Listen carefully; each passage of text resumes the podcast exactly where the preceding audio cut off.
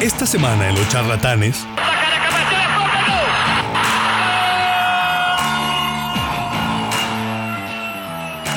Hablaremos sobre los mundiales, los papelones que México ha hecho en sus participaciones, así como todo lo que envuelve al evento deportivo más importante del orbe, el Campeonato Mundial de Fútbol.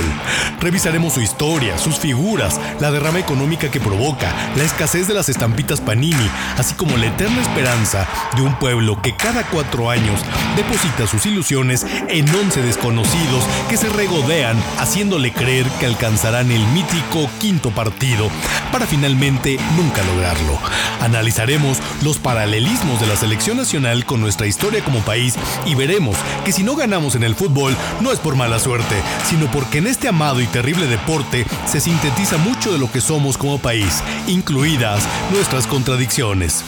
Esto y mucho más en el episodio 3 de los charlatanes.